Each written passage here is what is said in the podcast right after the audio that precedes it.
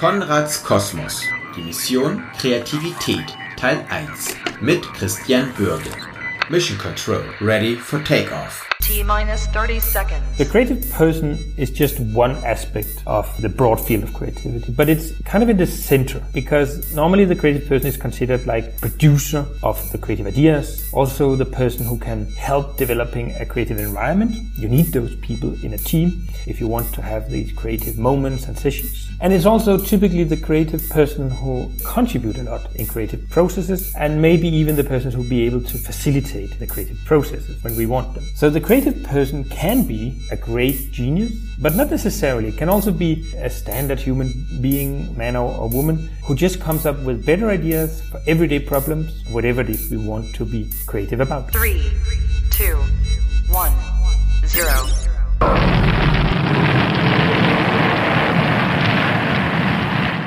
Konrads Kosmos, der Podcast des Gründungsservices der Filmuniversität Konrad Wolf. Wir, das sind Iskander und Charlotte, sprechen in dieser und in den zwei kommenden Episoden mit Christian Bürge, Professor für Kreativität an der Universität für angewandte Wissenschaften in Vilnius, Litauen. Christian ist an der Filmuniversität Gastdozent und gibt den Studierenden einzigartige Einblicke in das Feld der Kreativität. In dieser Episode klären wir zunächst, was Kreativität überhaupt ist. Also, los geht's! So, hi, Christian. Thanks for your time and that you join our podcast for the following episodes.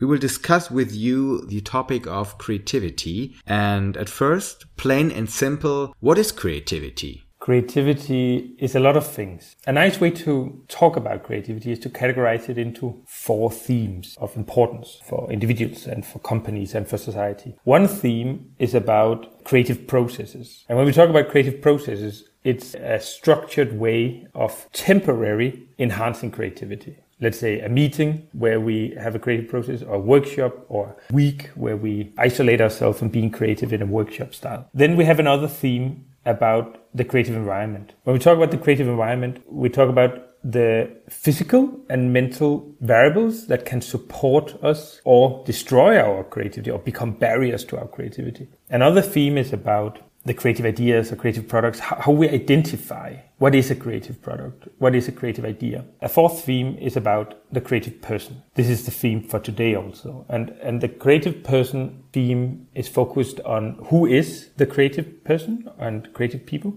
How do we identify them and how do we develop uh, them to become more creative? So the creative processes will be the subject in the following episodes.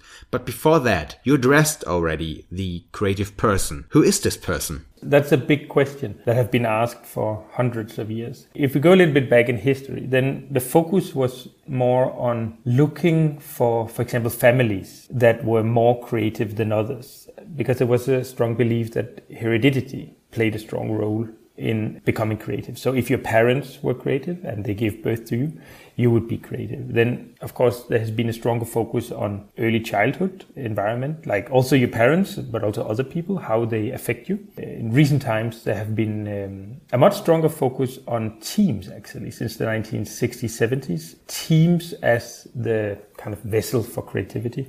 But we still talk about the creative person as often an individual. So the creative person is someone, it's basically, it's it's nice to think about that all humans are born creative, but maybe we are born on a different creative level. And maybe the life we live, the childhood we have, uh, the adolescent and adulthood we have, changes different aspects of our way of being creative thinking and behaving creatively. That makes us different. So some people, when we talk about adults or young people, are more creative than others. And what is it that distinguishes? What is we can see that makes the difference between being very creative, normal creative, and very little creative? We look for some competencies. We look for some personality traits and we look for some characteristics and also a, a self-perception that people think they are creative. So creative confidence or self-efficacy. When we talk about creative competencies, then it's not just whether you're creative or not. There's a lot of different creative competencies to look for. For example, it's very good to be good to present ideas to other people, but that's just a lower part of acceptance making. If you become very creative, maybe you need to be highly persuasive because the more um, novel your ideas are, the more different they will be when you start presenting your ideas. If you're not good at persuading other people on your ideas, then you will be understood,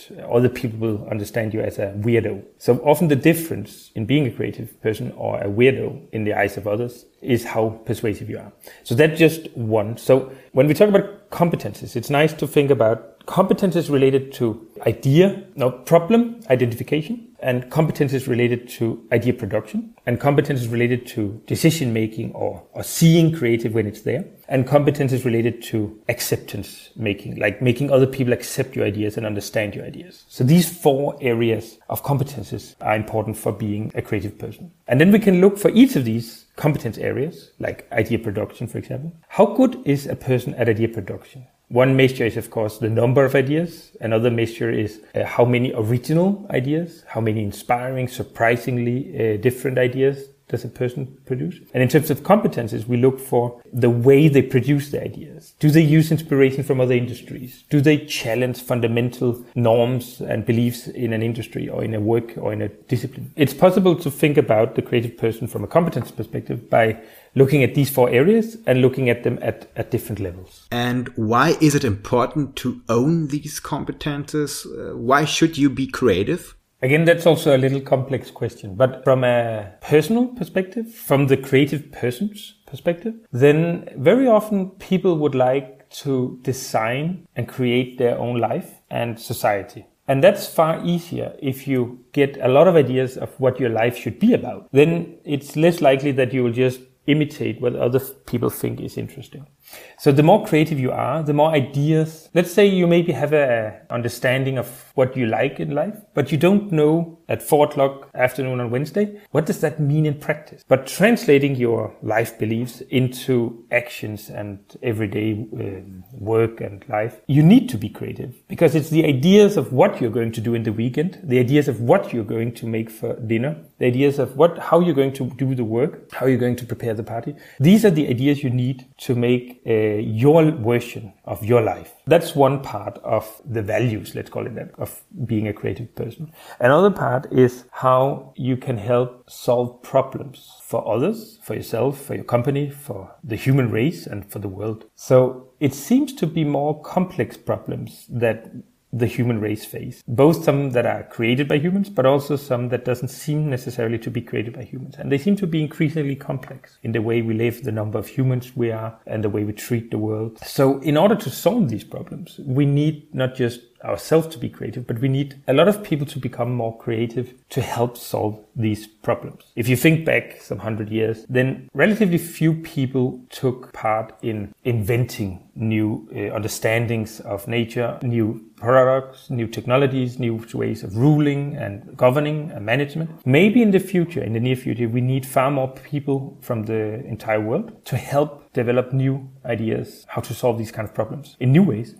And that could speed up the way we solve our problems in the world, make the world less static and more dynamic.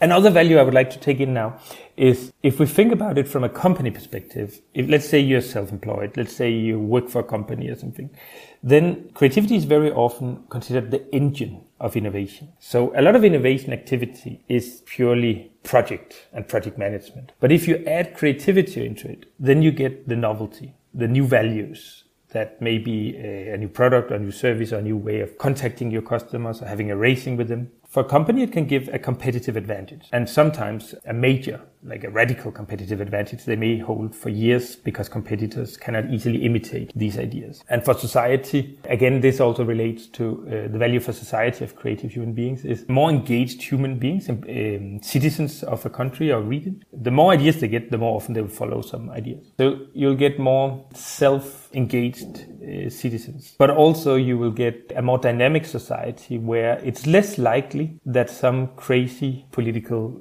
leader or organizational leader or societal leader will be able to take power without some kind of resistance because people that are creative will more likely see from their own perspective what is actually going on and be less likely to be persuaded by some glamorous visions that they don't clearly understand. So on one hand, the origin of creativity is you as an individual.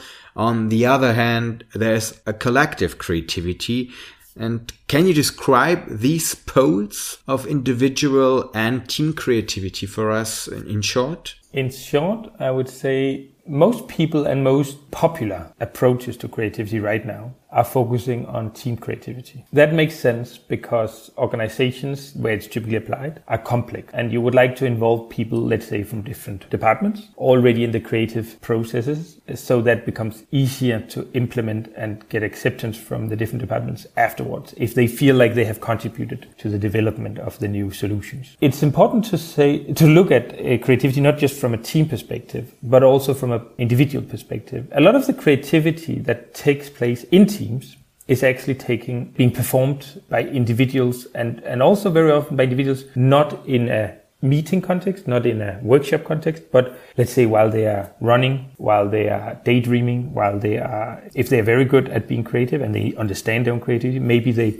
deliberately set aside a creative session on their own where they try to think up some solutions that they maybe later bring into the team in a meeting setting as such. But being able to think about creativity both as a personal process and as a team process is very important if you really want to get the best out of it in an organization. When you're working as an individual, let's say you're self-employed entrepreneur or you, you just, uh, you're an artist or you work on your own, then you still use other people. You're still being creative with other people, but it will be on your problems, on your vision, on your purpose. So you're inviting them into your world or your problems and they help you solve your, uh, getting new perspectives or solve your problems. At least these three different ways where you're a team, where the goal is more general from a company maybe or an organization where it's individual and then this more complex one where you're individual but you use or you invite other people into your creative production Thanks, Christian, so far. And in the next episode, we will address the creative process and the creative environment.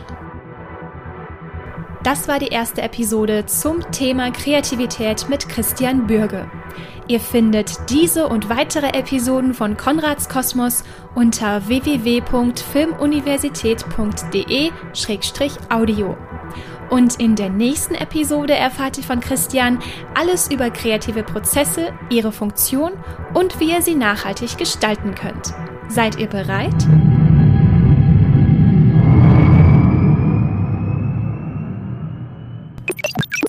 Gefördert durch das Bundesministerium für Wirtschaft und Energie im Rahmen von Exist.